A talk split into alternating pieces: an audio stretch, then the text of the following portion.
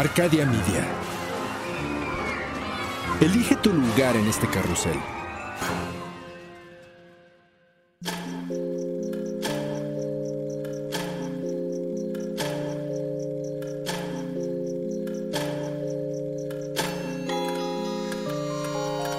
Cuando la oscuridad es interrumpida por tres campanadas, la intersección del día y la noche se transforma en un umbral listo para ser cruzado. Es aquí donde todo lo que existe se conjuga simultáneamente en pasado, futuro y eso que llamamos presente. Infinitos, sombras, imágenes. La realidad y aquello que no existe. Cierra los ojos, abre la mente. Sé bienvenido a Sapiens Arcana. Un hombre de 30 años espera su carruaje en una esquina solitaria. El gran reloj de la torre londinense anuncia las 9 de la noche, pero no hay problema. Su cochero seguramente está a punto de llegar. Sus elegantes botas se reflejan en un charco sobre las piedras del suelo mojado, y la cabeza de su bastón brilla bajo el farol. Él se siente relajado y sin preocupaciones. De pronto el carruaje da la vuelta a la esquina y se aproxima a gran velocidad. Ese no es su cochero. El vehículo se detiene y dos personas vestidas de negro salen hacia él precipitadamente. Antes de poder reaccionar, ha sido sometido, amarrado y arrojado dentro del carruaje. Le tapan los ojos para que no reconozca el camino y lo llevan a un sótano frío y húmedo, donde lo esperan 13 figuras encapuchadas formando un círculo. El joven es despojado de zapatos, abrigo y camisa. Se le hacen preguntas misteriosas y se le obliga a repetir las respuestas. Su miedo es grande, pero su orgullo lo es aún más. No piensa mostrar debilidad. Sus pies descalzos son rodeados con trozos de carbón caliente y se le reta a caminar entre ellos. Él lo hace, intentando mantener el control para no quemarse. Su templanza está siendo puesta a prueba pero al salir del círculo, alza la mirada para encontrar dos pistolas apuntando a su cabeza. Una está cargada, la otra no. Él deberá elegir cuál se disparará. Si falla significa la muerte, si no, obtendrá su libertad. Es una prueba terrible, un desafío a su entereza y valor. Nadie planea ayudarlo. Está solo sus ojos vacilan, sus rodillas tiemblan, pero su rostro solo refleja fuerza y decisión. El joven elige un arma. El portador acciona el gatillo. La prueba ha sido superada. Los encapuchados revelan sus rostros y le dan la bienvenida. Ha sido aceptado dentro de su hermandad.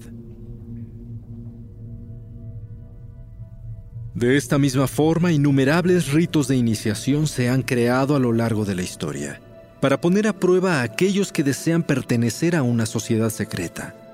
Se trata de organizaciones o fraternidades conformadas por personas con pensamientos afines que se reúnen de forma oculta con diversos objetivos, algunos de ellos oscuros y por demás misteriosos. Hoy en Sapiens Arcana revelaremos insignias y símbolos prohibidos Intercambiaremos complicadas señas de manos y repetiremos en voz baja las contraseñas para traspasar el velo del misterio de dos de las sociedades secretas de mayor trascendencia en la historia. Para una sociedad secreta es indispensable la protección del anonimato de sus miembros. Se sabe de personajes históricos que pertenecían a este tipo de fraternidades, pero normalmente los registros no se comparten. Estos grupos exigen a sus miembros mantener en secreto sus actividades, ritos de iniciación, prácticas grupales, ceremonias, símbolos de reconocimiento y claves especiales, incluso bajo amenaza de muerte.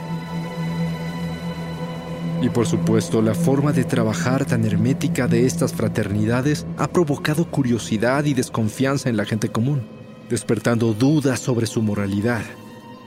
Lo que ha derivado en acusaciones de brujería, satanismo, prohibiciones legales, persecución política o difamación a través de teorías de conspiración. Dentro de toda sociedad secreta existen estructuras y métodos para incorporar a sus seguidores a la élite.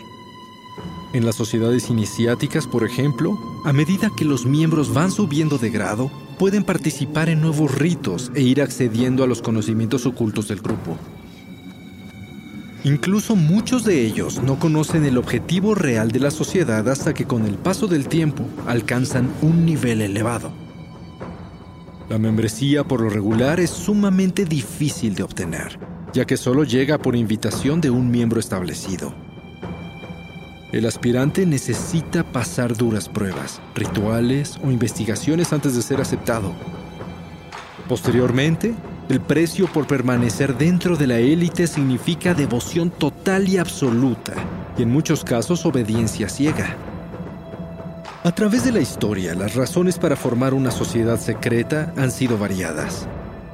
Desde políticas o revolucionarias hasta místicas o esotéricas, así como culturales, como en los casos de algunas fraternidades universitarias que han resultado ser simples clubes de debate, círculos de lectura o grupos privados aptos para conversar libremente acerca de cualquier tema, en especial los prohibidos.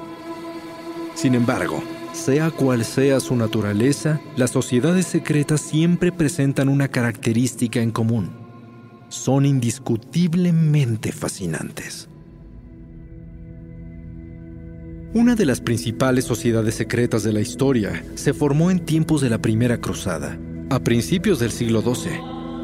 Un grupo de caballeros hicieron un voto para cuidar a los viajeros que pretendían llegar o regresar a Tierra Santa por lo que el rey Balduino II de Jerusalén los dejaba vivir en las ruinas del templo de Salomón. De ahí que adoptaron el nombre de Caballeros Templarios.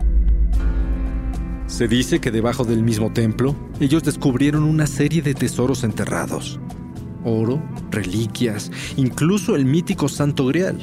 Y se dice las tablas de la ley de Moisés.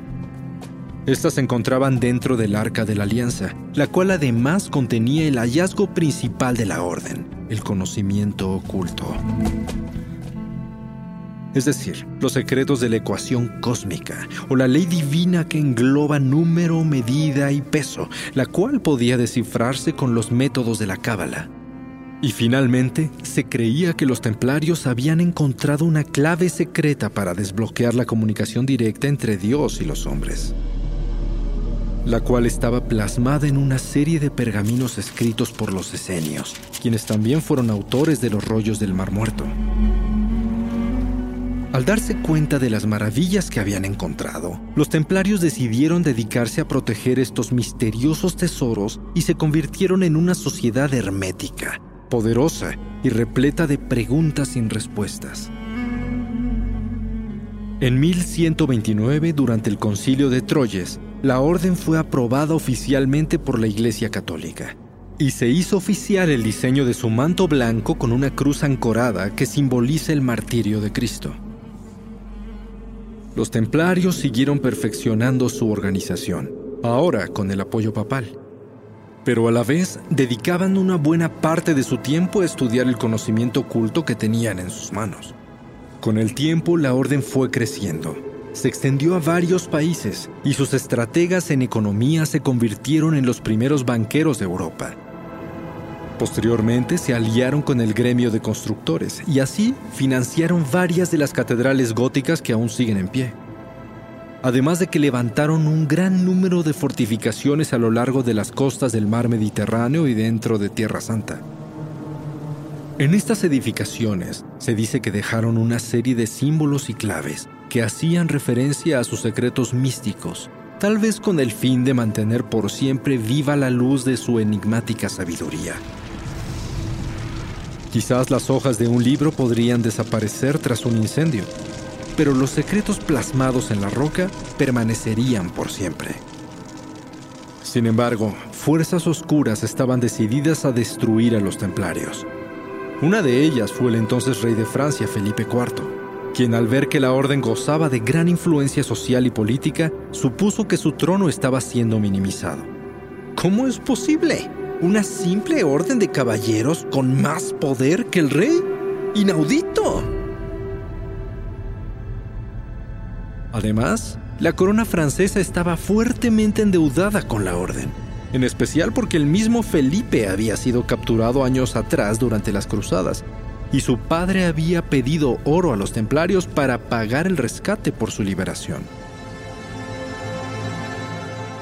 Urdiendo un plan macabro, el rey comenzó a presionar al Papa Clemente V para que disolviera la orden, y al no lograrlo, reclutó a un talentoso espía para crear una teoría de conspiración a costa de la ignorancia del pueblo común. Y así logró que se acusara a los templarios de organizar ritos satánicos, actos de herejía, sodomía, sofilia y paganismo, y de adorar a una deidad oscura llamada Baphomet. Con este antecedente, el viernes 13 de octubre de 1307, el rey inició la detención, interrogación y ejecución de todos los templarios, ordenando la expropiación de sus bienes y creando sin querer el clásico viernes 13 de la mala suerte. Felipe IV se sintió libre entonces de quedarse con todo lo que tenían los templarios, pero al buscar en sus santuarios se dice que jamás encontró una sola moneda. De ahí nace una leyenda sobre el oro perdido de los templarios, que presuntamente fue escondido en algún lugar, el cual solo podrán encontrar aquellos que logren descifrar las claves y símbolos que los caballeros dejaron grabados en sus celdas, en templos cristianos y en otras construcciones antiguas europeas. Finalmente, en 1312, el Papa Clemente V cedió ante la presión del rey francés y disolvió la orden en definitivo. Sin embargo, aquellos templarios que escaparon se ocultaron en diferentes países, formaron nuevas órdenes y siguieron protegiendo aquellas reliquias y conocimientos místicos hallados bajo el templo de Salomón.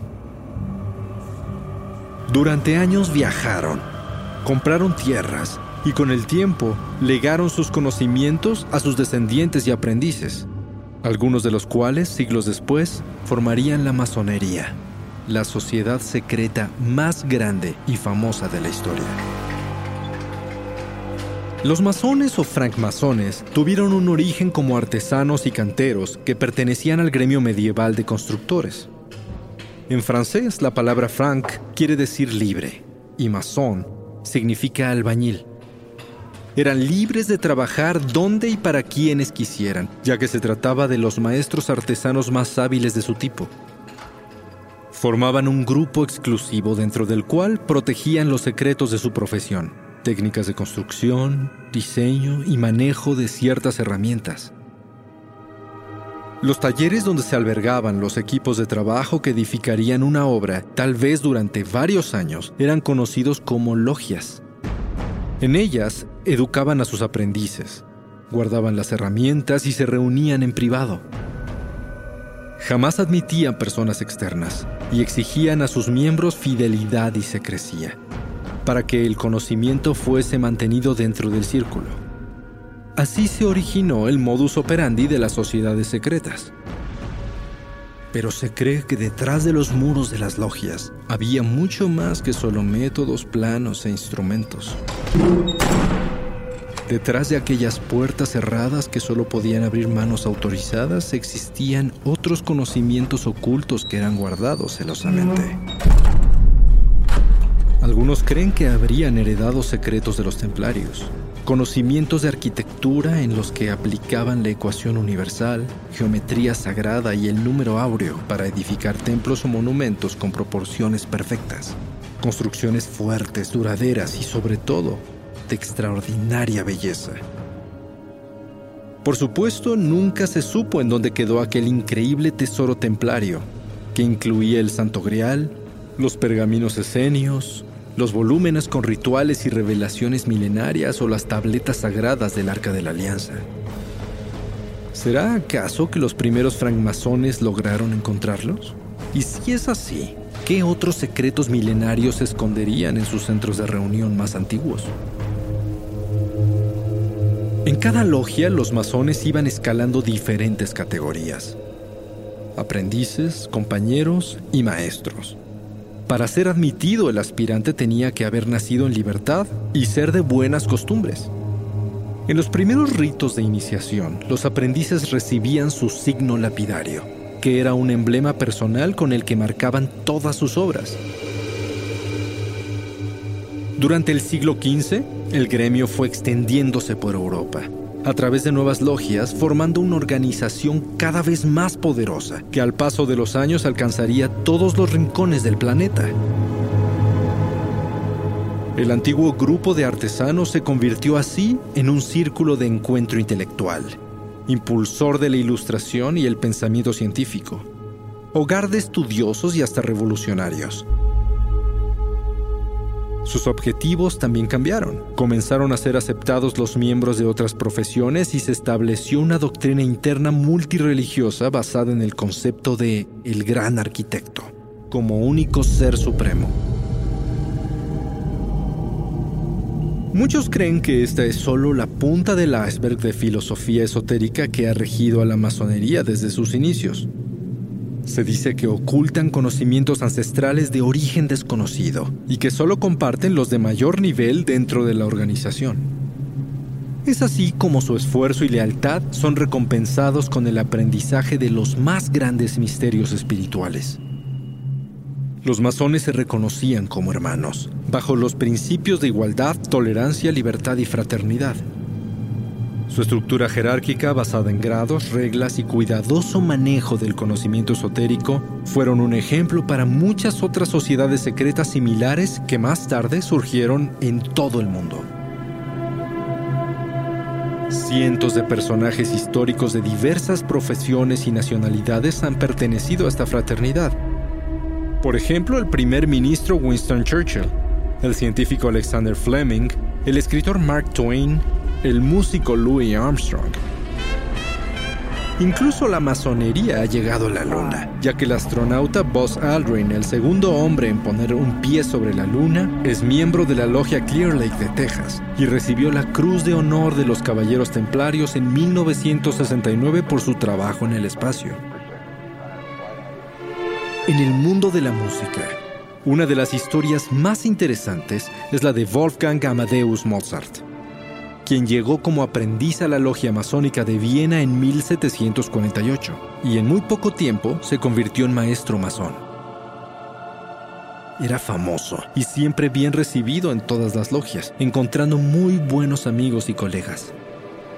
Mozart escribió varias obras musicales para eventos en las logias, incluyendo una pieza para su propia iniciación y su obra La flauta mágica, que es un verdadero festival de simbolismo masón. El libreto, enfocado en la lucha entre la luz y las tinieblas, fue escrito en colaboración con su hermano masón Emmanuel Schikaneder. Se reconocen en la obra acordes similares a los llamados baterías masónicas, y se puede seguir en la historia el ritual de iniciación masónica del rito Sinendorf. Naturalmente, la masonería también ha adquirido un enorme peso en la política especialmente en países europeos, así como en sus antiguas colonias en África y América. Su influencia en el curso de la historia del planeta ha derivado en modificaciones de sistemas políticos y geográficos, revoluciones, guerras, así como la formación de nuevos gobiernos como el de los Estados Unidos, el cual hasta hoy utiliza símbolos masones como la escuadra y el compás o el ojo omnipresente que todo lo ve sobre una pirámide de 33 escalafones, en imágenes nacionales tan importantes y básicas como el billete de un dólar. Un gran número de los políticos y militares estadounidenses que lucharon para alcanzar la independencia norteamericana fueron masones así como también varios de sus fundadores como Benjamin Franklin junto con al menos 14 de sus presidentes, comenzando por George Washington. La influencia masónica dentro de las guerras de independencia de los países latinoamericanos es también muy conocida. En México, por ejemplo, existe una larga tradición de masonería. Existen rumores acerca de un sinnúmero de personajes poderosos, empresarios y artistas que pertenecían a diferentes logias, Incluso se habla de figuras tan ilustres como Miguel Hidalgo y Costilla, cuya iniciación fue en el año de 1806. Benito Juárez, quien llegó a alcanzar el noveno grado de masonería, y Guadalupe Victoria, el primer presidente del México independiente quien tomó el puesto de Gran Maestro de la Gran Logia Nacional Mexicana en 1824. Con más de 200 diferentes ritos, regulares e irregulares, llevados a cabo en logias alrededor del mundo, la masonería ha sobrevivido hasta tiempos actuales pasando por una larga historia con grandes altibajos, escándalos y crisis internas. Hoy podríamos decir que es una sociedad ya no secreta, sino discreta Proclama su dedicación a la filantropía y argumenta buscar la unificación mundial a beneficio de la humanidad. Como estas, existen muchas sociedades secretas más, sobre las cuales podríamos dedicar horas hablando, escudriñando sus misterios, cuestionando sus intenciones reales o sospechando qué es lo que guardan detrás de sus muros, en esas habitaciones silenciosas, en esas tumbas vacías, en un sinfín de antiguas reliquias ocultas. ¿Qué dicen los libros antiguos que guardan tan celosamente incluso hasta de sus propios compañeros? ¿Qué significan esas palabras extrañas que repiten en sus complicados rituales y ceremonias? ¿Acaso es real su conexión con un poder superior? Y si es así, ¿cuál es su propósito? ¿Poseen realmente información secreta acerca del destino de la humanidad? No lo sabemos. Seguramente es por ello que las sociedades secretas resultan tan apasionantes para algunos y tan aterradoras para otros. Y es que si hacemos una pausa y reflexionamos juntos, hasta el día de hoy, solo podemos explorar entre los datos que tenemos acerca de aquellas organizaciones cuya presencia ha sido notoria a través de la historia. Pero quizás a las que realmente deberíamos temer son aquellas sociedades secretas anónimas, herméticas y misteriosas de las cuales no sabemos absolutamente nada.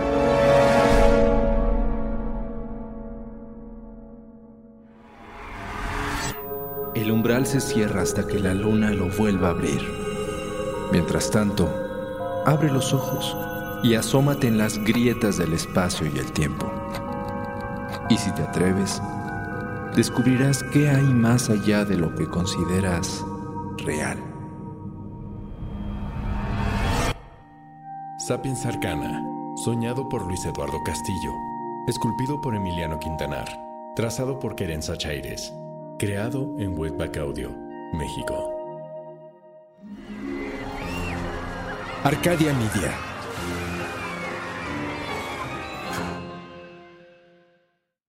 With the Lucky Land slots, you can get lucky just about anywhere. This is your captain speaking. Uh, we've got clear runway and the weather's fine, but we're just going to circle up here a while and uh, get lucky. No, no, nothing like that. It's just these cash prizes add up quick. So I suggest you sit back, keep your tray table upright, and start getting lucky. Play for free at LuckyLandSlots.com. Are you feeling lucky? No purchase necessary. Void where prohibited by law. 18 plus terms and conditions apply. See website for details.